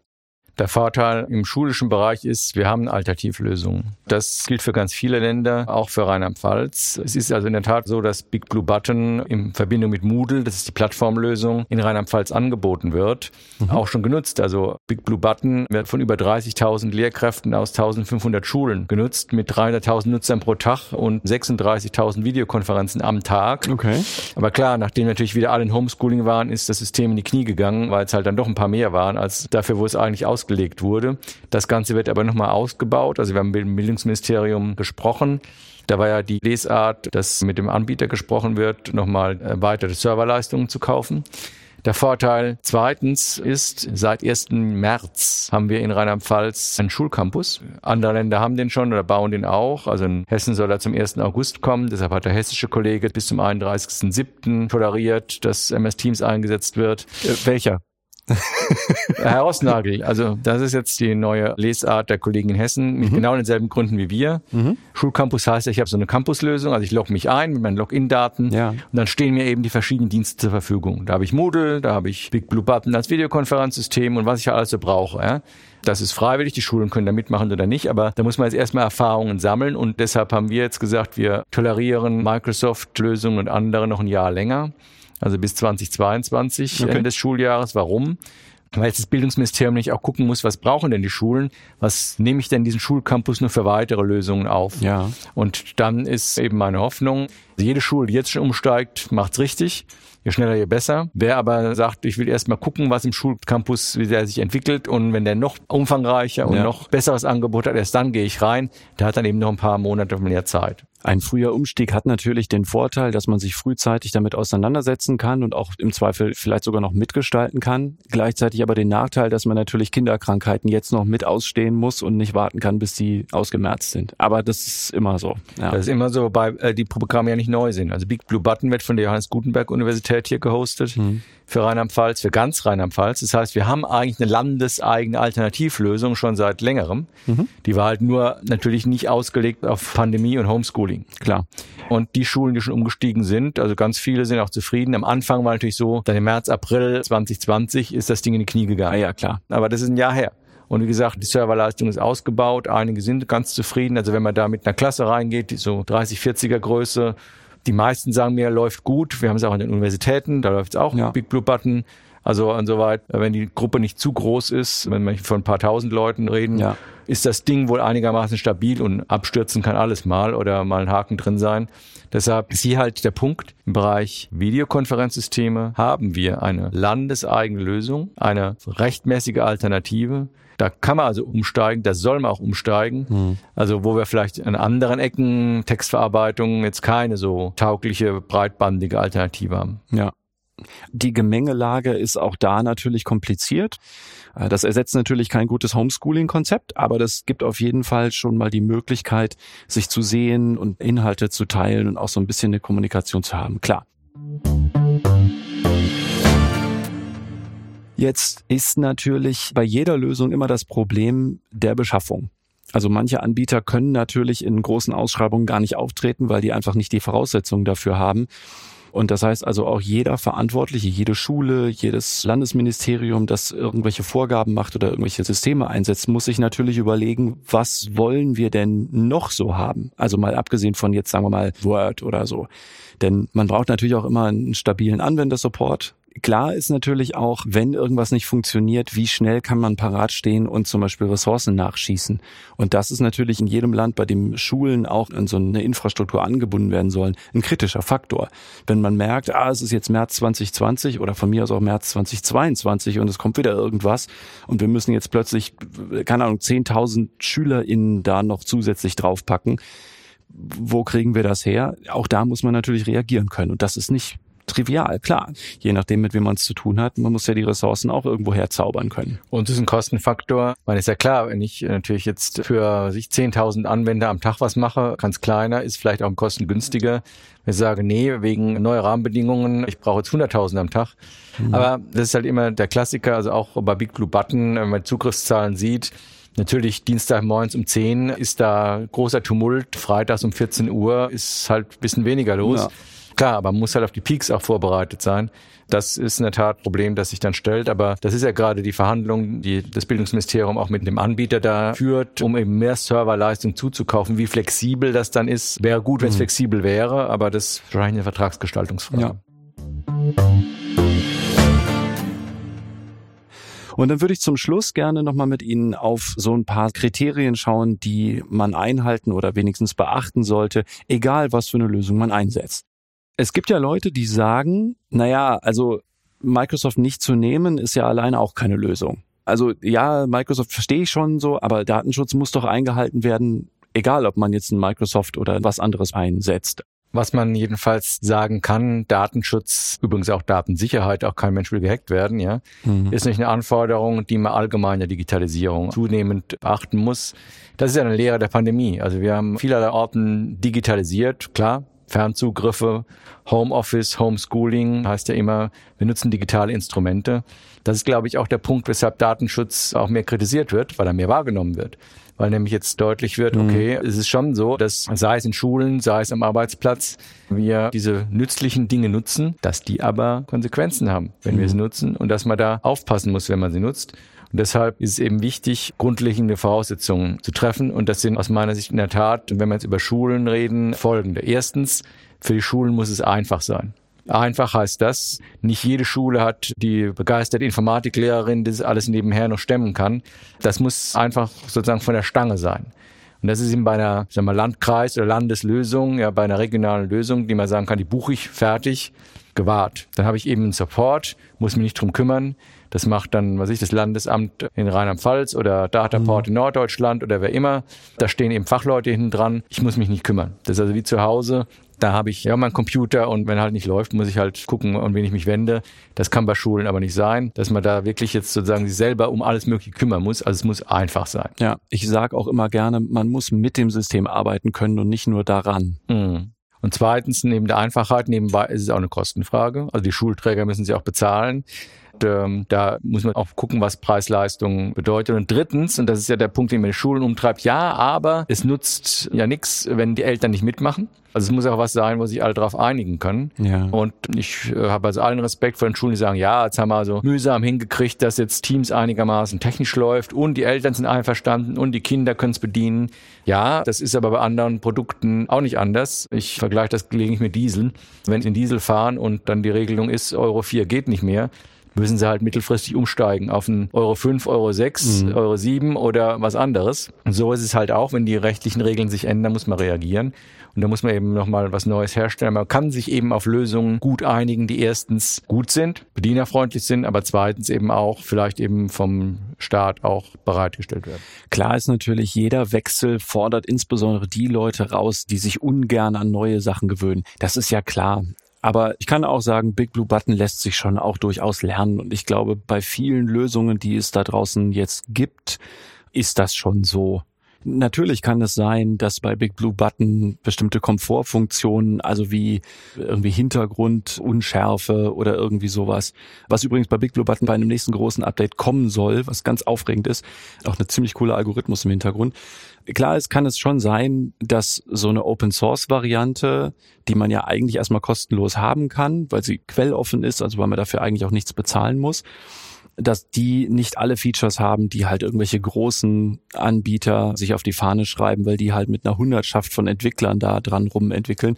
Natürlich ist das nicht immer gleich, aber ich glaube, diese ganze Diskussion um die Frage, welche Systeme wir einsetzen können, dürfen, sollen, müssen, war ja eigentlich nie ein Wettlauf um Features, sondern eher, wie kriegen wir es hin, dass wir insbesondere in so Pandemiezeiten überhaupt vernünftig Unterricht machen können.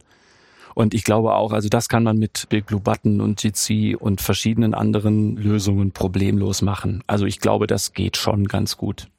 Eine Sache, die ich gerne noch mit reinwerfen würde, weil mir das ein Bekannter erzählt hat, ist natürlich ist die richtige Bedienung, also auch weil Sie Datensicherheit ja angesprochen haben, eigentlich mindestens genauso wichtig wie die ganzen Datenschutzfragen. Denn wenn man so Dinger hat, wie dass in der Grundschule ein Office 365 eingeführt wird und dann alle Schüler dasselbe Kennwort voreingestellt bekommen und dass dann die Funktion deaktiviert wurde, mit der das Kennwort online geändert werden kann, dann sind wir uns, glaube ich, auch einig, die Geschichte geht meistens nicht gut weiter wo dann so Kindern auf Zettel geschriebene Passwörter mitgegeben werden, wo dann irgendwie mit der Lehrkraft irgendwas eingegeben werden muss und am besten auch noch die Lehrkraft nicht so richtig weiß, wie es geht oder warum oder wie lang und so. Also das hat in der Tat zwei Ebenen. Lehrkräfte sind ja auch Menschen. Mit anderen Worten, es geht, die haben ja privat genau das Gleiche. Und die Digitalisierung ist ja auch in die Richtung Sorglosigkeit etwas zurückzudrängen und Achtsamkeit etwas zu fördern. Und das wird sich dann eben auch widerspiegeln. Da muss man vielleicht auch gerade mit der Fortbildung, ich habe in Rheinland-Pfalz Pädagogisches Landesinstitut oder andere Fortbildungseinrichtungen genannt, ja, bei den Lehrkräften ansetzen. Das ist vielleicht auch ein Job der Schulleitung. Bei jedem Unternehmen fordern wir regelmäßige Schulungen, E-Learning-Systeme. Das gibt's dann eben auch übers Land oder gegebenenfalls über die Schulen. Und zweitens Schülerinnen und Schüler selber. Also wir in Rheinland-Pfalz bieten Schülerworkshops an, kostenlos. Die können die Schulen bei uns buchen. Wir schicken dann Honorarkräfte hin vierstündig in die Schule, die dann mit der Klasse so und so, dann, wir haben also von Grundschulen bis Gymnasiums, Oberstufen, alles verschiedene Module, verschiedene didaktische Konzepte, mhm. wo es darum geht, Medienkompetenz zu fördern, also gerade auf der sagen wir, Schülerseite. Und dann sagen vielleicht die Grundschüler zu ihrem Lehrer, halten alles mit dem Passwort. Da haben wir mal gerade anders gelernt beim ja. Schülerworkshop mhm. vom LFDI. Und wie gesagt, ist kostenfrei, kann bei uns jederzeit gebucht werden. Und das ist eben dann die Schüler- und Schülerinnenseite, dass die eben auch, das ist ja auch was fürs Leben, Medienkompetenz verstärkt lernen. Mhm. Gut. Ich glaube, wir haben es inhaltlich ganz gut dargestellt. Lassen Sie uns zum Fazit kommen.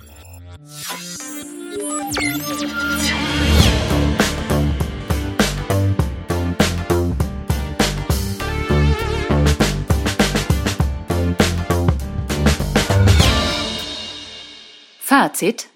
Ich fasse zusammen, es ist zwar vielschichtig, aber der Einsatz von Microsoft 365 und Teams für Online-Unterricht bzw. Schulzwecke ist nach der derzeitigen Rechtslage nicht rechtssicher darstellbar, aber derzeit machen sie ganz grob nichts dagegen.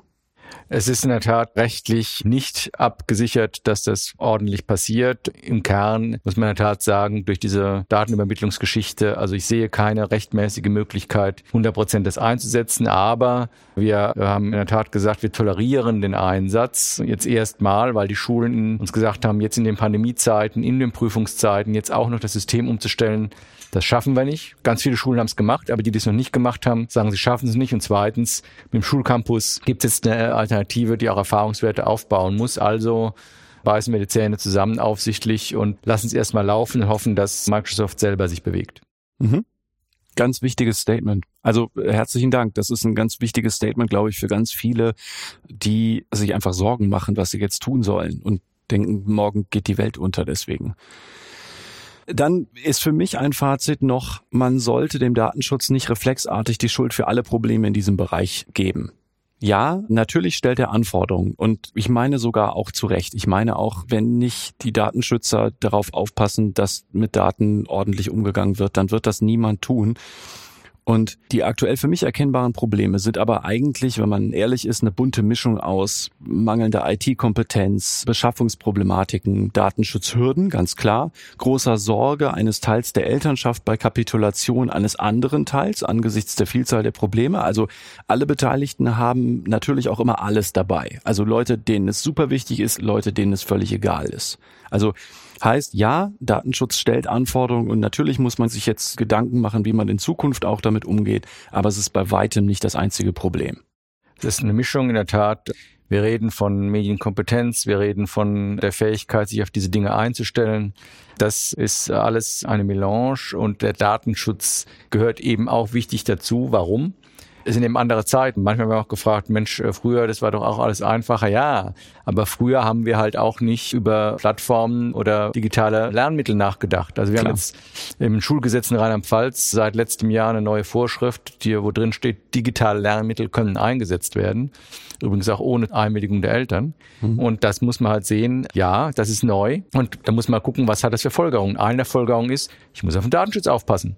Ja, wenn ich natürlich eine Brieftaube schicke, brauche ich keinen Datenschutz. Mhm. Wenn ich eine E-Mail schicke, brauche ich ihn. Also ja. soweit neue Zeiten, neue Herausforderungen, neue Lösungen. Man könnte auch ein bisschen sagen, im Datenschutz fängt man natürlich irgendwann auch an, Probleme zu lösen, die es eigentlich vorher schon gab, aber niemanden interessiert haben weil sie nicht sichtbar waren und weil man irgendwie gedacht hat, es läuft so und jetzt werden sie sichtbar, weil es eben diese technische Komponente noch hat und man auch dokumentiert und man protokolliert und Dinge eben plötzlich gespeichert und vorgehalten werden, die vorher einfach den Bach runtergegangen sind. Gucken Sie doch bitte noch einmal für alle unsere HörerInnen nach vorne. Also was wünschen Sie sich in Bezug auf Homeschooling, Einsatz von Online-Learning-Lösungen für Schulen im absehbaren Zukunftszeitraum? Ich wünsche mir ein ähm, grundlegendes Wohlwollen für datenschutzkonforme digitale Lösungen, die dann aber auch gut funktionieren. Ich wünsche mir, dass das über landesweite, vielleicht sogar teilweise bundesweite Infrastrukturlösungen abgebildet wird. Das heißt, dass die Schulen sich darauf konzentrieren können, digitale Lösungen in Anspruch zu nehmen, um ihrem Bildungsauftrag nachzukommen und dass der Datenschutz als ein wichtiger Bestandteil dieses Konzepts akzeptiert wird. Herzlichen Dank. Liebe HörerInnen, ihr habt's geschafft. Wenn wir was vergessen haben, wenn Fragen sind, wenn euch irgendwas nicht klar sein sollte, Kommentar gerne auf Twitter. Ihr kennt die entsprechenden Accounts, also gerne an at legal-bits oder wenn ihr mir direkt schreiben wollt, an at ra-stiegler. Herr Kugelmann, wenn Sie wollen, können Sie auch noch einen Twitter-Account reinwerfen. Ich bin offiziell nicht auf Twitter. Wir als Behörde haben da Bedenken. Okay. Ansonsten auch gern per E-Mail an podcast.stiegler-legal.com. Herzlichen Dank, dass ihr diese Achterbahnfahrt der Gefühle rund um den Datenschutz beim Einsatz von Microsoft-Lösungen an deutschen Schulen mitgemacht habt. Herr Professor Dr. Kugelmann, herzlichen Dank, dass Sie das mit mir gemacht haben. Das war mir eine große Ehre und eine große Freude. Vielleicht haben wir ja ein bisschen Licht ins Dunkel bringen können oder vielleicht auch die ein oder andere Angst nehmen können. Das wäre mir natürlich sehr recht. Wenn ich dazu einen Beitrag leisten kann, gerade Lehrkräfte und Eltern ein bisschen entspannter mit der Materie umgehen, dann mache ich das gerne. In diesem Sinne, macht's gut. Bis zum nächsten Mal. Tschüss. Ja, tschüss, auf Wiedersehen.